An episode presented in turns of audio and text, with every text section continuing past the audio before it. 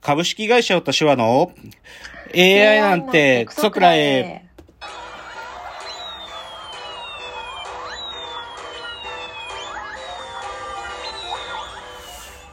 群馬が生んだ怪談時、株式会社私は社長の竹之内です。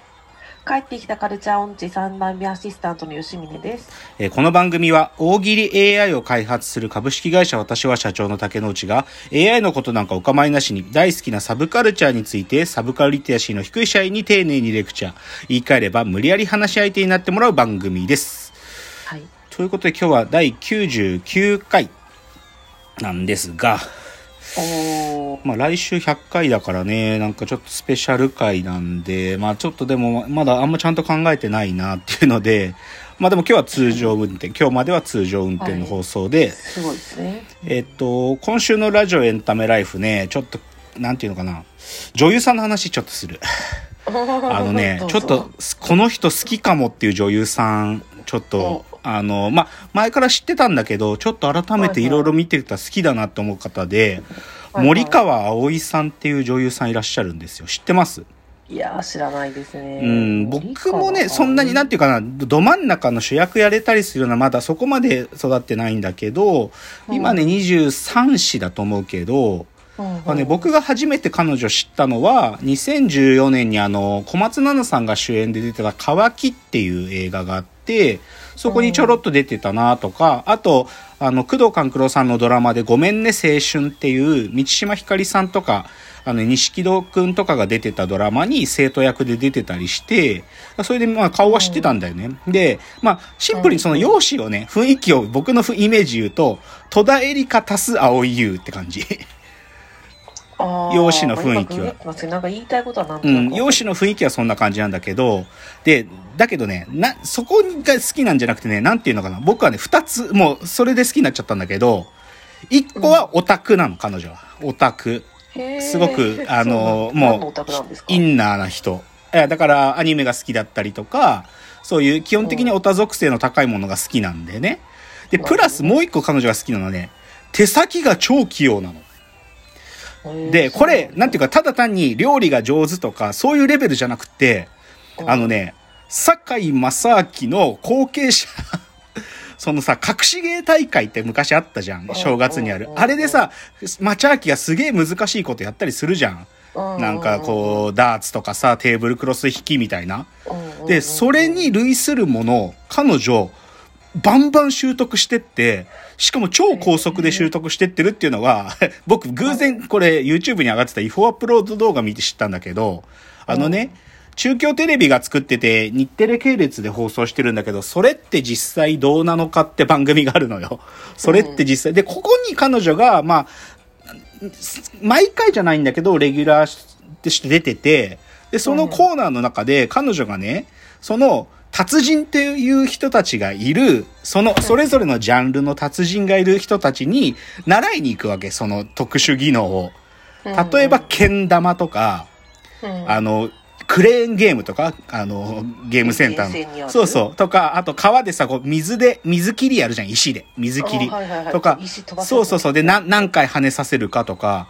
まあ他にもゴムで作った銃とか、うん、で、で、そういで、あとはさ、こうテーブルクロス引きとか、こうトランプのカードビュッて投げたりして、何か、キュウリを切ったりとか、あと皿回しぐるぐるとか、いろいろあるわけ。で、それを、もうね、瞬く間に習得していくのよ。えすごい人なんだそのね運動神経とかいいの？いや、でね、あんま運動神経自体は良くないらしいんだけど、とにかく器用なのよ。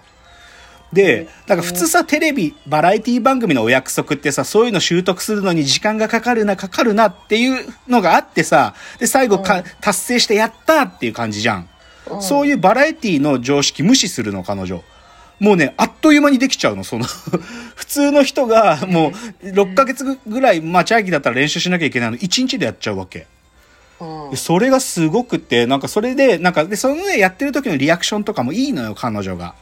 表情が豊かで。すごい人いるんですね。そう、だからね、僕それ見て、この森川葵さんすげえ好きになっちゃって、あのこの、それってなん、実際どうなのかってやつの今までの違法アップロードほとんど見たよ。っていうのはちょっと森川葵さんの話。あ、でもちょっと森川葵さんの話に続きで言うとね。でね、それで、まあ森川葵さんでも最近ドラマとか何出てんのかなと思って、なんかちょっと検索してたのよ。そしたら、あの、アマゾンプライムに、あのね、ビレバンっていうドラマが上がってて、うん。これ名古屋テレビ、あの、メーテレ制作なんだけど、うん。ビレッジヴァンガードのドラマなの。そんなのあるんだ。そう、遊べる本やビレッジヴァンガードのドラマで、中京エリア、だから名古屋、三重、岐阜だけで放送してたらしいんだけど、それが Amazon プライムに上がってて、うん。で、それがね、どういう話かっていうと、ビレバンって本社名古屋なんだって。で、だから本当にビレバンの、その遊べる本屋の中で、まあなんていうか若者たちが、そのどうやって物を売るかとか、私の好きかサブカルの思いっていうのをどう表現するかとか、そういうことをやってる面白いドラマだったわけ。で、そこにまあ、なんていうかな、2番手みたいな位置づけで森川葵さんが出てたんだけど、うんうん。で、そのドラマ面白くってさ、実際のその名古屋のビレバン本店で収録してんのよ。で、か、つ、なんていうかな、その登場人物たちが、やっぱり名古屋の番組だ、ドラマだから、全員、登場人物の名字が中日のピッチャーなのよ。で、さらに、まあ、あのーまあ、落合監督いるじゃん？中日、まあ、中日の監督だった。うん落合監督のせがれの落合福士くん。落合福士くんって今声優さんやってるんだけど、その落合福士くんがナレーションっていうかナビゲーターをやってるのね、ドラマの。そう、だからすごい名古屋愛に溢れてるの。他にもね、わかる人見てたらわかると思うけど、あの、細かすぎて伝わらないモノマネによく出てくる、落合のモノマネする、牧田さんっていう、あの、愛知、愛知の製薬会社に勤務してるサラリーマンとかも出てくるよ。本当にちょっとだけね。でもそういうね、でもそのビレバンに森川葵さんも出てて、で、僕これも超面白かったから、あの、ビレバン実はね、2ももうや、あの、去年の10月ぐらいにやってて、うんあの、UNEXT で見ましたよ、私は2の方も。で、同時に今ね、え、あの、映画もやってたらしいんだよ。すごくない？攻めてるよね、メーテレ。こんなの。メーテレ攻めてます、メーテレ攻めてるよねっていう、そういうのは、メーテレもそうそう。だから森川葵さんね、ちょっとおすすめなんでぜひっていう感じですち。ょっとググります。はい。じゃあちょっと次は、2021の冬アニメって話を少ししたいんだけど、まあちょっとその、テレビ放送のアニメだけじゃなくて、ちょっとこうアニメトピックいろいろあってさ、なんと言ってもスラムダンクのアニメ映画化決まったでしょ？まあ、あそうそうそうそう。まあ、どこやるのかわかんないけど、もう、あの、井上武彦先生も、あの、ツイッターで投稿してたけど、アニメ作るらしいんだよね。なんか一生懸命作ってほしい、これは。あと、もう一個残念なのは、新エヴァンゲリオンが延期になっちゃったね。2回目の延期。もう一あ、回。制作が間に合わない。あ、違う違う違う。もうこのこ、緊急事態宣言のせいで。そう。だ1回6月の時点で、あの延期になって、で、またに今2回目だから、まあ、いつかなって感じだけど、まあ、ちょっとね、残念って感じ。で、あとは、まあそうだな、今、今冬アニメで面白い、まあ進撃の巨人のファイナルシーズンとか呪術廻戦の話は、まあ前から言ってるけど、いよいよ呪術廻戦がですね、あの、せ第2クールが始まったんだけど、その、京都姉妹校交流会編っていうのが始まったんだけど、これのプロモーションビデオとオープニングのムービーがめちゃくちゃかっこいいよ。超かっこいいよ。もう、いや、あのね、マッパって制作会社なんだけど、やっぱマッパはすごいな。